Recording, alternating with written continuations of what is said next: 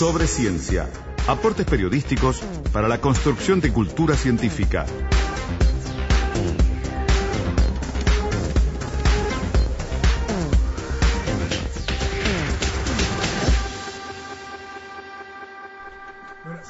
Gente el estudio, Rosina. Se llenó y estamos felices porque es divino contar con la presencia de, estos chiquilines. Así es. A ver, estamos. Después le vamos a pedir. Es tanta la gente que le vamos a ir pidiendo que se presente. Claro, como, eh, a ver, por un lado tenemos. Eh, de alguna manera encabezando el grupo a Magela Fusati, que es coordinadora de laboratorios digitales de Plan Ceibal, una conocida de la casa desde hace ya unos cuantos años. Bienvenida Magela, gracias Muchas por gracias estar por. Y, y, vino muy bien acompañada, excelentemente acompañada, con eh, los integrantes de MIG Botics, que son quienes van a arrancar, y no son para nada los únicos, con la representación de lo que han sido los clasificados el año pasado en las Olimpiadas Nacionales de Robótica, Programación y Videojuegos para estar involucrados en diversas instancias fuera del país, en algunos casos en Estados Unidos, en otros todavía no está claro dónde, en, bueno, competencias internacionales vinculadas justamente con esto, con robótica, con programación, con resolución de problemas, con, bueno, actividades de las cuales ya nos van a ir hablando. Así que, eh, bienvenidos, Botics, eh, de Migues, Departamento de Canelones, eh, encabezados por, la, bueno, quedó lejísimo del micrófono la, la, la, profesora, pero ya los vamos a ir presentando todos. ¿Nos dicen sus nombres? Sí. Bueno, buenos días, mi nombre es Lautaro. Sí. sí, sí, dale. Tamara. Lautaro González. Tobías Siroa. Agustín de León. Y Paulina Echeverría. Muy bien, bueno, eh, gracias a todos, gracias por venir. Eh, a ver, Primero una, una intro, después vamos a presentar a la profesora que nos quedó fuera del micrófono, quedó allá alejada del micrófono en la otra punta, pero mm. eh, la gente va a ver después las fotos, ¿no? En Twitter o en Facebook o en la propia página de cómo está el estudio repleto de gente, ¿no? que, es brutal.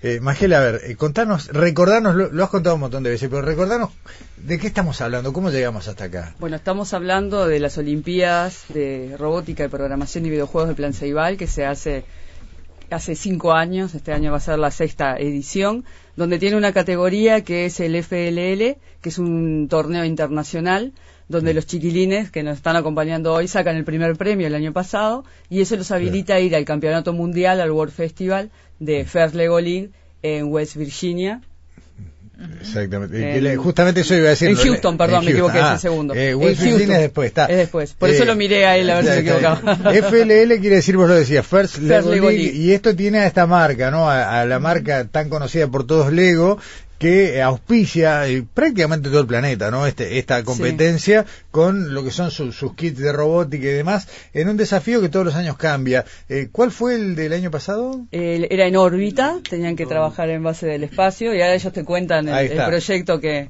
ganó. Y, a ver, ¿Cómo, cómo, ¿Cómo es este recorrido de, de Miguel a Houston? ¿Qué, ¿Qué, trajeron? ¿Con qué se presentaron en el concurso?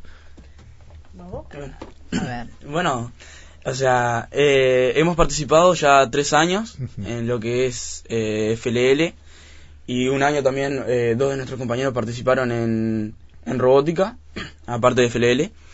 Y bueno, eh, siempre todos los años, un, un, tiempito antes de que arranque la temporada, ya nos empezamos a preparar, comenzamos a armar el equipo. Y bueno, cuando largaron la, la temporada el año pasado, Into Orbit, como decía Magela, eh, comenzamos a trabajar, comenzamos a investigar, a ver de, qué podía ser el proyecto, eh, cómo podíamos hacer las misiones en pista. Comenzamos a investigar problemas de los astronautas que tenían en el espacio, cosas así, bueno, y poco a poco fuimos armándonos hasta el día de la competencia y bueno, y pasó lo que pasó. ¿Y cuál fue el rol de la profesora? Buen día, profesora, nombre y apellido. Buen día, mi nombre es Soledad González y trabajo con ellos hace cuatro años. ¿Y cómo fue encauzar esto y conversar con los chineses a propósito de sus intereses y que, bueno, tuviera que ver con esta propuesta? La verdad es un placer trabajar con ellos porque yo no tengo que ponerle los horarios. Ellos se ponen el horario y vienen, están todo el día en el liceo. Hay uno de los chiquilines este, que se viene a las 7 de la mañana porque vive en el campo, Agustín, este, y después en la tarde tiene las clases curriculares y se va a las 8 de la noche para la casa. En este caso, el turno, digamos, formal es de tarde y toda la mañana es la que dedican. En realidad, en este caso es complicado porque hay de todas las clases. Ah, Acá hay alumnos de segundo, de tercero, de cuarto y de quinto.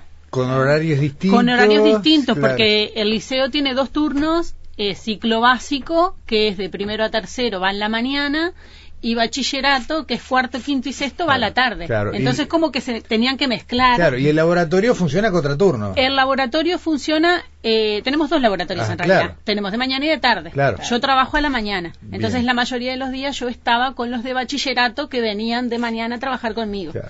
Y los de ciclo básico a veces los sacábamos de, de las clases con autorización de la directora, por Está supuesto. bien, habrán y salido enojadísimos, me imagino, muy y molestos. el apoyo ¿no? de los docentes, ellos mal estaban, y el apoyo de los docentes que los dejaban salir para que Claro. pudieran trabajar.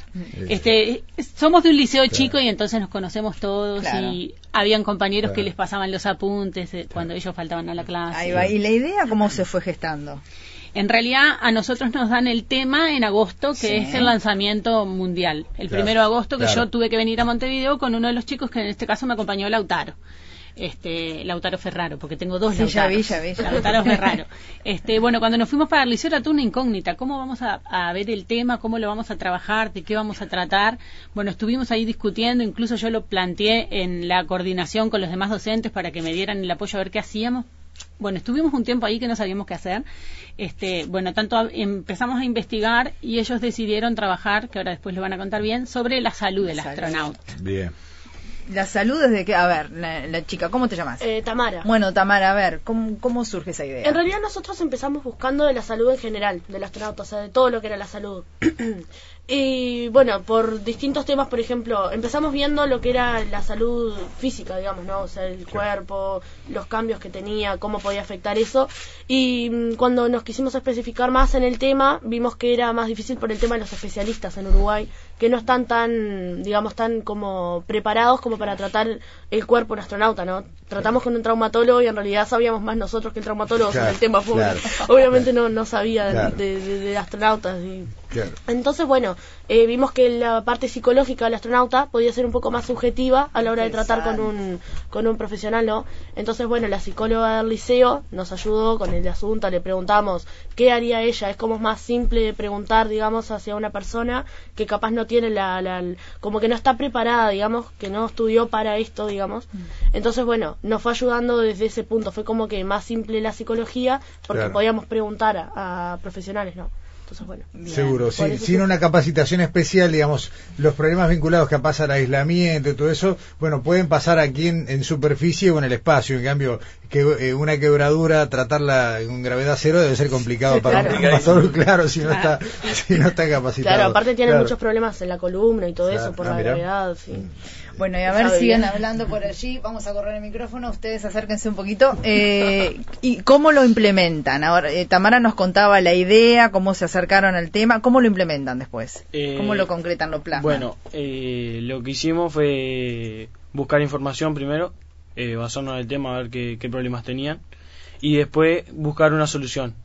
La cual la solución nuestra, eh, en esta circunstancia, cuando fuimos a Montevideo, era una memoria externa, la cual tenía eh, terapias grabadas, para pregrabadas, para con problemas que habían recopilado de otros astronautas que hayan tenido para cuando estén allá mirarlas y poder dejar abierto que solucionen sus problemas. Pero eran como... mm, permiso. Sí, sí. Eran como terapias que grababan eh, astronautas con su experiencia, astronautas, o sea, era una terapia piloto. Nosotros lo que hicimos fue una terapia piloto, como para que luego, si esa solución se llevara a cabo, eh, astronautas con experiencia y profesionales de la psicología prepararan terapias, digamos, que sirvieran para resolver problemas tanto personales como colectivos de los astronautas, Claro. y siempre dejando el espacio abierto como a que ellos hablen, no que sea una terapia de 45 minutos en la que un profesional esté hablando, sino que les dé como una consigna para que ellos solucionen ese problema. Se puede generar una especie de ida y vuelta Claro. con, con esa Claro. terapia. un debate, digamos, Claro. entre el grupo que está Para ahí. incentivar en- también y que Claro.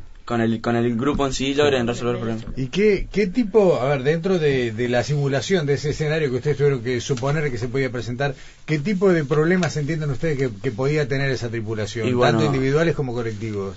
Y bueno, sabiendo que estás en, en el espacio, que estás de, de seis meses a tres años en el espacio, que vas a investigar, que estás todo el día trabajando, por decirlo así, eh, vos también pensás que dejás a tu familia, dejás a, fam- dejás a familiares, dejás amigos, estás arriba con personas que ni siquiera conoces, que no tenés una relación de, de chiquito, por así decirlo. Que probablemente hablen otros idiomas que no es el tuyo, Claro. porque está También. ruso, de- o sea, de Sí, todo sí, hay, idiomas, muchos países, sí. Y bueno, y ese es, es un problema clave, el- la falta de, de de integridad entre el grupo. Bueno, por eso tratamos de, eh, en, la, en la terapia piloto, eh, nuestro ejemplo fue resolver un problema de- del equipo por medio de lo que de lo que de lo que era la diversión, el comenzar a hacer anécdotas, chistes y que de a poco fueran logrando eh, eh, más lazos entre el Claro. equipo. Como lograr de alguna forma opacar un poco ese sentimiento de aislamiento, de, Claro. de estar solo, ¿no? Porque, o sea, no es un lugar del que vos te podés venir, o sea, decís, "Ta, no, no me sí, sí, gusta, me, me vuelvo. me vuelvo, es imposible. Y, bueno. tipo con lo que fue la- lo que hicimos que fue la que fue la terapia que hicimos nosotros para ayudarla a Montevideo fue que nos ayudó la, la psicóloga del liceo la cual hicimos una una terapia grabada para ayudarla allá y la presentamos Fue como un piloto. Bien. A ver, ¿quieren seguir hablando Ahora- por aquí? ¿Cómo, ¿Cómo lo preparan? A ver, ustedes en este momento deben estar ya dando los preparativos para el viaje, que, a ver, estamos a dos meses, un poquito menos, mes y medio, eh, y tienen que presentar esto en un evento que es en otro idioma, en otro país, con otra manera tal vez o no de ver las cosas. ¿Cómo, cómo lo adaptan? ¿Cómo lo están preparando? En realidad lo que estamos haciendo ahora nosotros es tratar de completar todo en español y Claro. después eh, con ayuda de los profesores o los compañeros, varios de los integrantes del equipo van a inglés particular y tienen nivel bastante eh, avanzado. Eh, por lo tanto, primero se intenta hacer todo en español y posterior se comienza con la traducción y lo que se va a preparar para decir en las salas de evaluación y lo que vamos a eh, defender en realidad.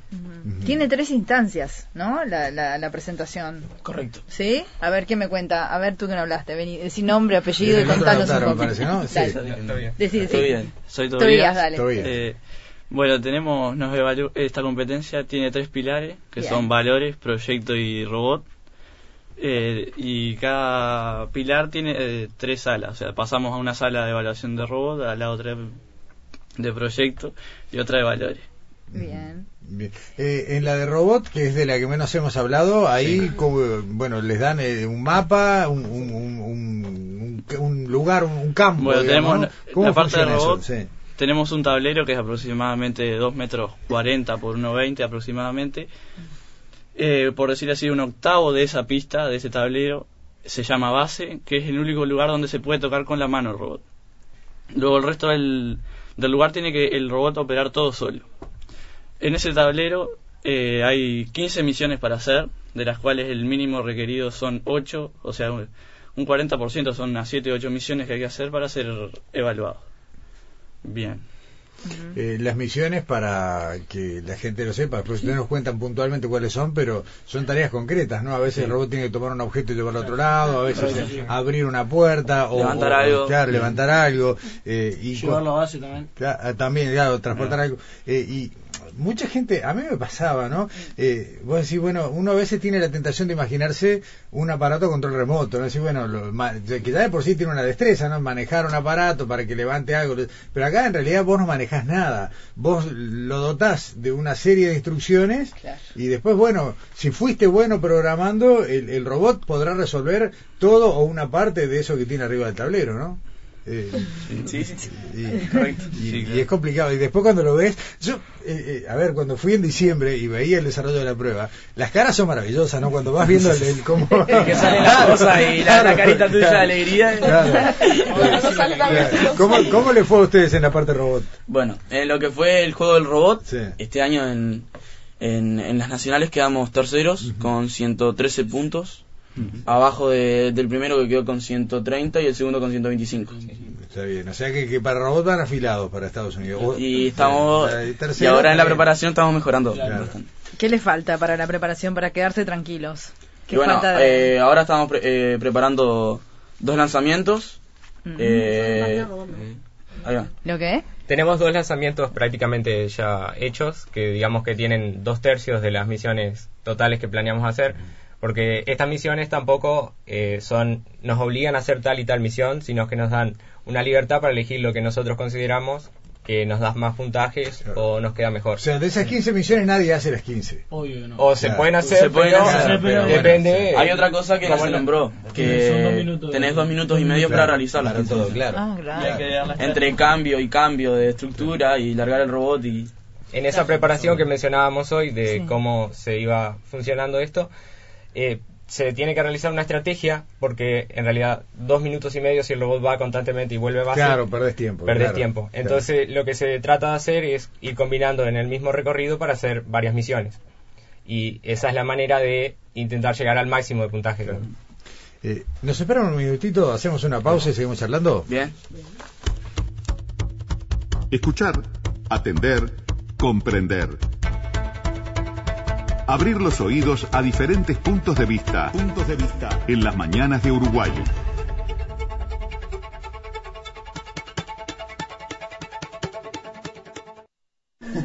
Bueno, sí, el estudio es una fiesta, Es una Rosina. Estamos conversando con los integrantes del equipo MIG Botics del Liceo de Migues que se van en abril a Houston eh, a participar de la competencia internacional después de haber salido primeros en la Olimpiada de Programación, Videojuegos y Robótica del Plan Ceibal del año pasado. El nombre que responde, Micbotics. Bueno.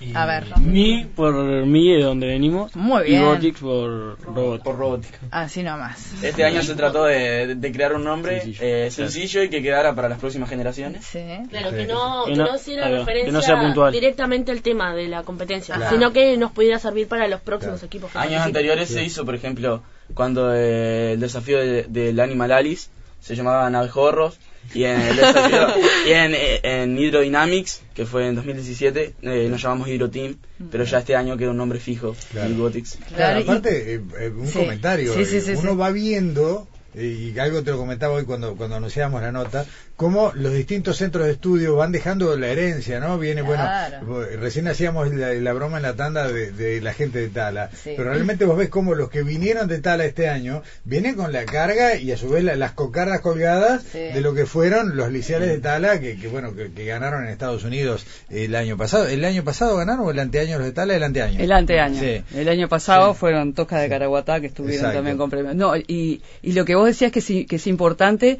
como dejan, digo, eh, que capaz que ellos ya te está pasando, que todavía no les pregunté, que empiezan a ser, vamos a decir, profesores de otras Claro. generaciones. Claro. eso mismo. Tala lo está haciendo, Sí. Tala lo está haciendo hasta con una escuela que se presentó a la categoría nueva que tuvimos el año pasado, que es FLL Junior, Ah, de para 6 los más años. sí. y la escuela fue la de los hámster, que yo siempre comento que lleva a los hámster para producir energía. Ah, O sea, cierto, es- tenés eso- razón, sí, sí, o sea sí. que como que se van Claro, generando esas claro. capacidades, pero aparte entre liceos también. Claro. Ahora la semana que viene creo que la, el, el Regional Norte, lo pusimos, se junta Toscas con Rivera y Achar para trabajar en conjunto Claro, este, claro. en las Olimpiadas. Claro, excelente. Eh, ya que ya que giraste el micrófono para tu lado, Magel, hago, hago un paréntesis. Eh, los chicos de Toscas de Caraguatá que tenían un proyecto de eh, aprovechamiento del agua de lluvia para producción de, de alimentos y demás, estaban pensando incluso en pasar a una etapa ya productiva. ¿Sigue avanzando? Sí, el año pasado quedaron en, en- en- en empezar con la construcción y estaban averiguando posibles este Claro, financiamientos. porque eso es algo que también no Sí. tiene, no- no, como que es un subproducto que no está en el origen, pero que sale, ¿no? Decir, bueno, esto puede ser un, un, Claro. un, un comercio, un negocio, una actividad que se puede transformar ya no solo en un didáctico, sino en un emprendimiento productivo. La idea de esto es como decimos siempre, ¿no? El tema Sí. es, eh, digo, aplicar pensamiento computacional para la vida y es resolver un, un problema complejo y real. En el caso de los astronautas, bueno, se está, la carrera espacial es cada vez más grande, bueno, también era un problema real para resolver la psicología, digo, como, Sí, claro. como digo, que estuvieran bien los astronautas Claro. en el espacio, ¿no? Y para todos ustedes, ¿qué ha implicado todo esto? Un cambio en el relacionamiento con los Ah, pares. eso, Claro. eso es clave. Sí, arrancamos, arrancamos un equipo siendo conocidos y estudiantes del liceo y ahora somos, te lo pueden decir mis compañeros, somos todos amigos. Somos todos amigos. Todos, y además estaban todos separados porque eran eh, grupitos, a dos, dos eran amigos de dos y todos y Claro, eh, Agustín y Tobías eran amigos, Paulina y Tamara y Lautaro y yo. Claro, las típicas todos grupitos unidos. terminaron Claro, unidos. Terminamos siendo todos amigos en realidad. el primer día nadie hablaba nada, todos y esto los unió. Profesora, ¿qué opina usted? Es que es así. Es así, tal ¿verdad? cual. Sí, Sí. yo les puse eh, en tono de chiste en la interna, les puse que son matrimonios. Porque se pelean entre ellos. Entonces le digo, tranquilo el matrimonio uno, Claro. tranquilo el matrimonio dos.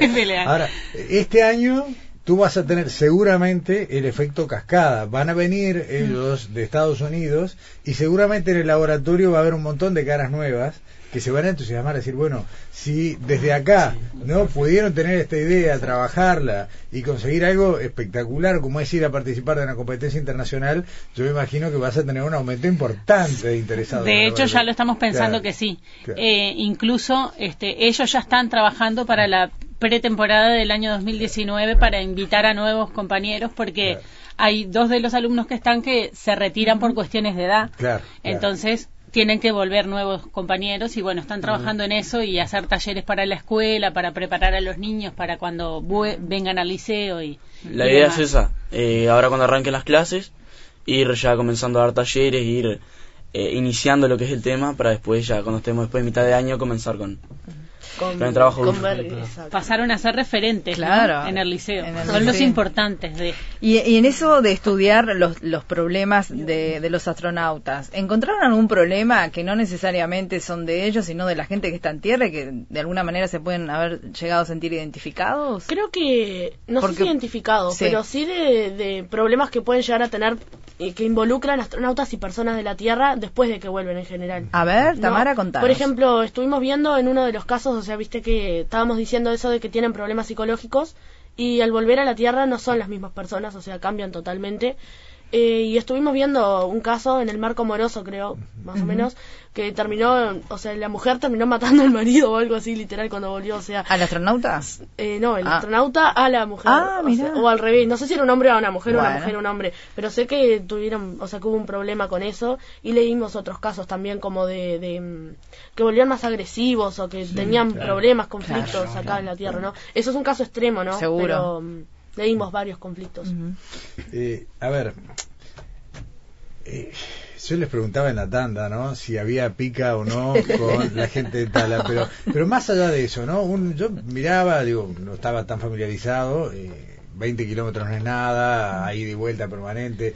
¿Cuánto, ¿Cuánto estimula ver que, eh, bueno, los del Liceo del Pueblo al lado, ¿no? Tuvieron una participación, ganaron, viajaron. ¿Cuánto, cuánto implicó para ustedes como, como estímulo positivo, ¿no? El ver que lo que, bueno, lo que había pasado con Tala, o, bueno, hay otros casos de más lejos, pero ahí lo tuvieron el pueblo al lado. Eh, ¿Es un impulso? ¿Contagia?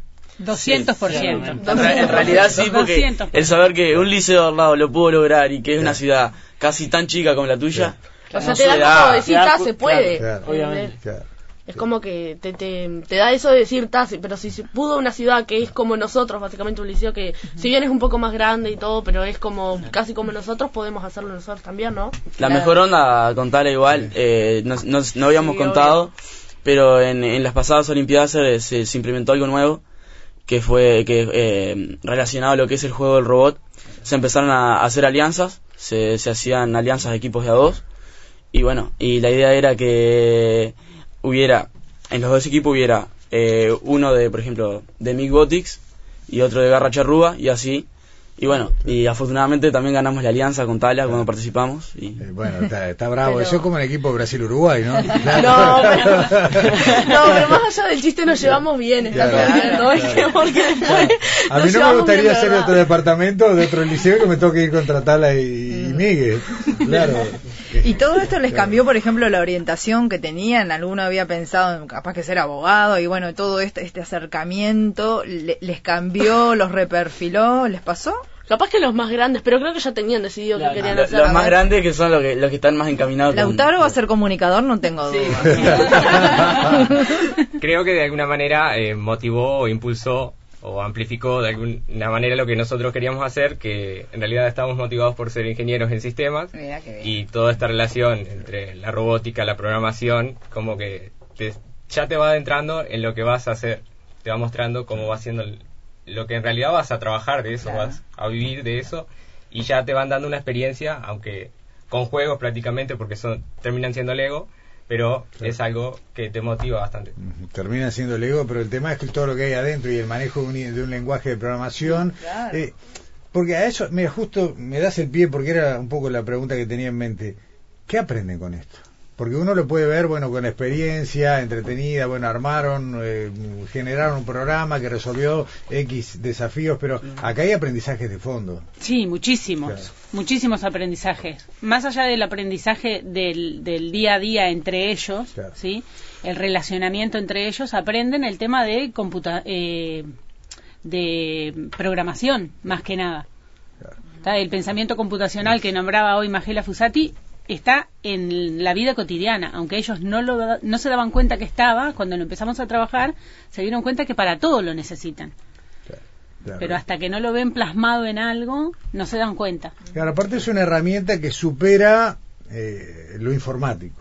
Totalmente. ¿no? Porque el pensamiento computacional uno puede caer en el error de pensar que bueno que es una herramienta, una estrategia para aplicar en conocimientos vinculados, no sé, a la informática, A a, la las informática. TICs, pero en realidad hoy ya es una estrategia de pensamiento eh, que va mucho más allá, Sí, es una estrategia de, de aprendizaje para resolver el, el problema, como decíamos hoy, complejo y real y que sirve para la vida, ¿no? Cualquier problema, aplicando las partes del pensamiento computacional, podemos ir desarrollando la solución y prototipar esa, esa solución. Claro, claro. Ellos están prototipando con el robot otra solución, no la, la- la psicológica, porque son las de las misiones, pero igual están prototipando una solución.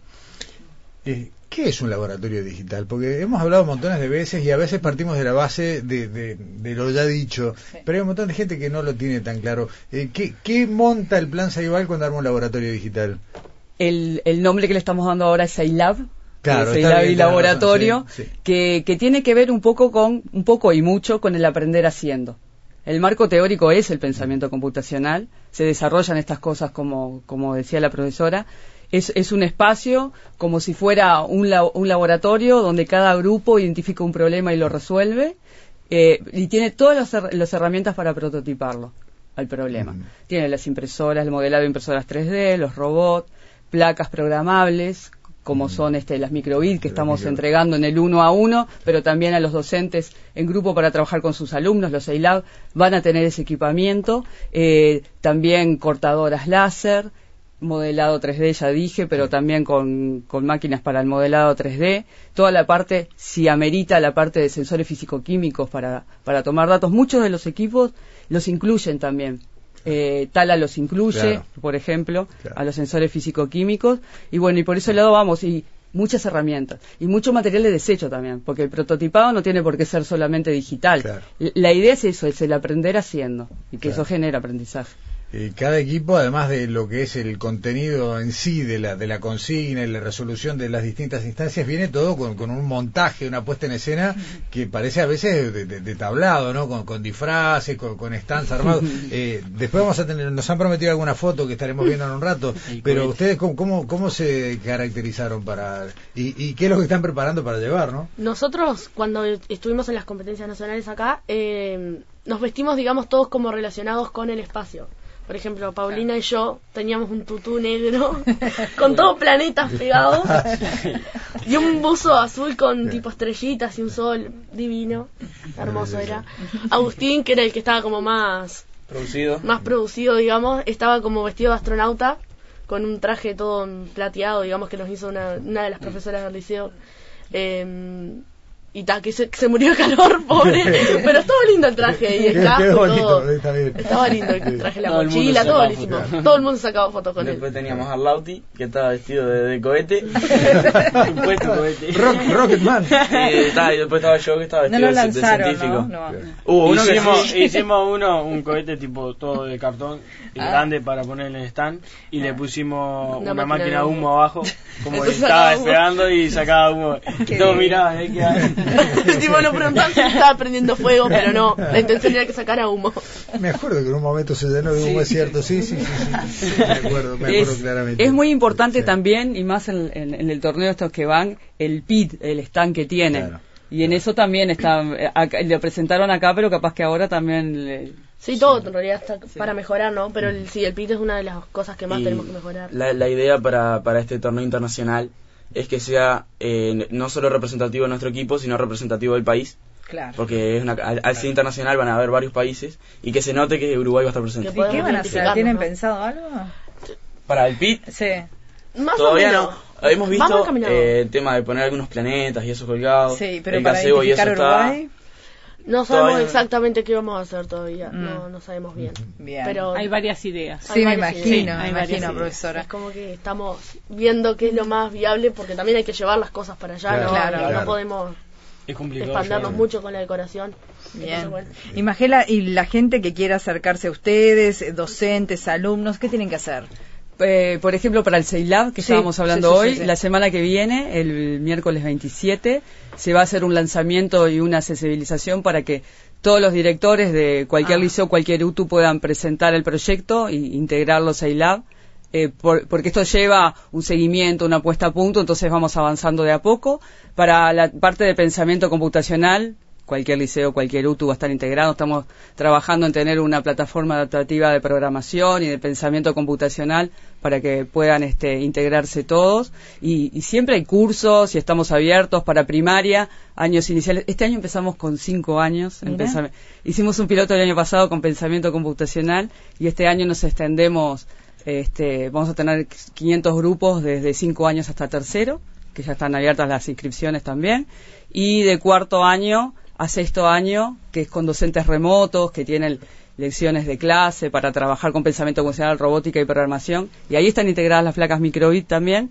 Este, vamos a tener 1.500 grupos. Entonces en eso estamos avanzando. Bien. ¿Cómo, cómo andan los drones? El año pasado debutaron cierto. los drones, eh, otra vez lo mismo, ¿no? Eso, Vos, sí. vos ves un circuito, me- vos- me- y esto me pasó así, lo cuento en primera persona, ves un circuito recontra complicado, ¿no? Que era una especie de recorrido por el sistema solar, ¿no? Pero que en definitiva son una cantidad de obstáculos. Y vos te imaginas, bueno, alguien con un control remoto tratando de esquivar, ¿no? Decir, bueno, tiene que bajar, subir, doblar, esquivar, pero no, lo tiene que hacer todo solo el bicho, Solo, o sea, eh, sí. los chicos se sientan, Claro. ¿no? Pimba, organizan un- una programación Qué y, después, y, y sufrís como.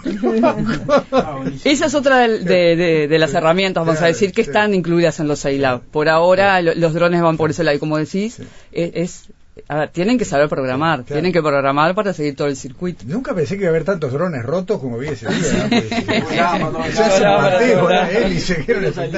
¿Ustedes han trabajado en esa, con esa herramienta? No, no, No, con drones todavía no. Todavía con drones no. Pero bueno, ahí. Están esperando que llegue la cajita. Ya llegó la cajita con, con La cajita no ha llegado. No llegó cajita, no bueno, llegó. bueno, capaz que ahora cuando van al lato Capaz se, que ahora viene. se, se- se la llevan, ¿no? Y, y hay que incorporar algo más. Eh, bueno, van a ir a Houston, van a participar, les va a ir como les vaya, mejor, peor. eh, y después, No sabemos qué vamos a hacer después. Tiempo al tiempo. Claro. Ah, tenemos No sabemos, el Open a también. Tenemos Ah, el en, Open en también. mayo Sí. eh, tenemos el Open acá en Uruguay A que, que se va a realizar en el Ante la Arena. Van a ser tres días. Ajá. Sí, tres Dos o días, tres, sí, tres. ¿Qué hacen tres allí? días. a ver, Bueno, a ver, es la primera vez que Uruguay va a ser sede de un Open, que es un campeonato mundial de robótica. Pero qué Y en- genial. Y en América Latina también. A ver, Van a venir 40 países. De, hay, hay algunos que me acuerdo, por ejemplo, Ghana, este, de Emiratos Árabes, que Estonia creo que viene también. Fabiana me había pasado los nombres. En realidad son 70 70 Estonia estaba bien. Son 70 equipos. Nosotros participamos con 12 equipos que salen de, del- de De la Olimpiada, fue, claro. claro, sí. Entonces ellos también están habilitados a- al al torneo. Van a ser tres días. Repetime la fecha. Es 30, 31 de mayo, primero de junio. Bien, en el Antel Arena, eh, una vez más, lo hemos dicho siempre, las entradas son libres. eh, Es, va a ser en un mo- en un momento libre que les vamos que va, porque Ajá. viene, vienen jueces 100 jueces vamos a tener Mm. y de todos los países está bien un juez de la NASA a participar Ah, mira qué interesante. Va, va a estar bueno. Va a estar muy bueno, muy bueno. ¿eh? Bueno, por supuesto que para la prensa sí está abierto Sí, siempre sí, sí, pero después no, vamos a vamos a decir no vamos a decir vamos a digo informarles en qué horarios después Claro. puede entrar el público Perfecto, en general Perfecto, Bárbaro. vamos a ir avisando. Mirá, está bueno, eso no, no, Sí. no lo manejamos ese dato. Sabíamos que estaban armando algo para el año que viene, pero no sabíamos que ya estaba... y después en noviembre Sí. las Olimpiadas y va a haber otras Sí, cosas en el medio que yo siempre te informo Claro. eh, A veces pienso, ¿no, Rosina? Decimos, seguimos pensando en el plan Ceibal y seguimos pensando en la Ceibalita. Y está bien, ¿no? Porque No. fue la- el Claro. primer Se habrá desembarco. crecido, ¿no? No, pero yo escuchaba recién cuando hablaba de cortadoras láser, ¿no? De impresoras 3D, los sensores, bueno, los, los kits de robótica, las placas programables. Eh, está, nadie sabe cuáles van a ser los empleos que se van a demandar dentro de 20 años, pero Eh. indudablemente que estamos más cerca, ¿no? Estamos Sí. más cerca y tenemos a los chiquilines preparados desde chiquitos, como decía Magela, desde los Sí. cinco años. La verdad que felicitaciones, fue un orgullo enorme Sí, tenerlos, fue una muy buena idea, Gustavo, No, no, invitarlos y a sí, Magela es un gusto también por sus dones de, de comunicadora, pues es, es muy clara y es Gracias. importantísimo en esto difundir y bueno, que tengan suerte, que se diviertan, que les vaya bárbaro y, después nos vienen a contar. Sí, Ah, sí. Si el está, cronograma de está. actividades lo permite, porque tienen una agenda que es impresionante. Han llegado unos cuantos mensajes de felicitaciones de los oyentes que de paso se, lo- se los compartimos también con bueno, Sí. los deseos de éxitos. Eh, ¿2.900 habitantes tiene Miguel? Sí, más, o menos, más o menos, sí. 1900. Alrededor. Está bien. Eh, son la selección de Miguel que más lejos ha llegado. Sin duda, sin duda. Eh, muchas gracias por Gracias, acompañarnos. chiquilines. Gracias. Muchas gracias a Gracias. ustedes.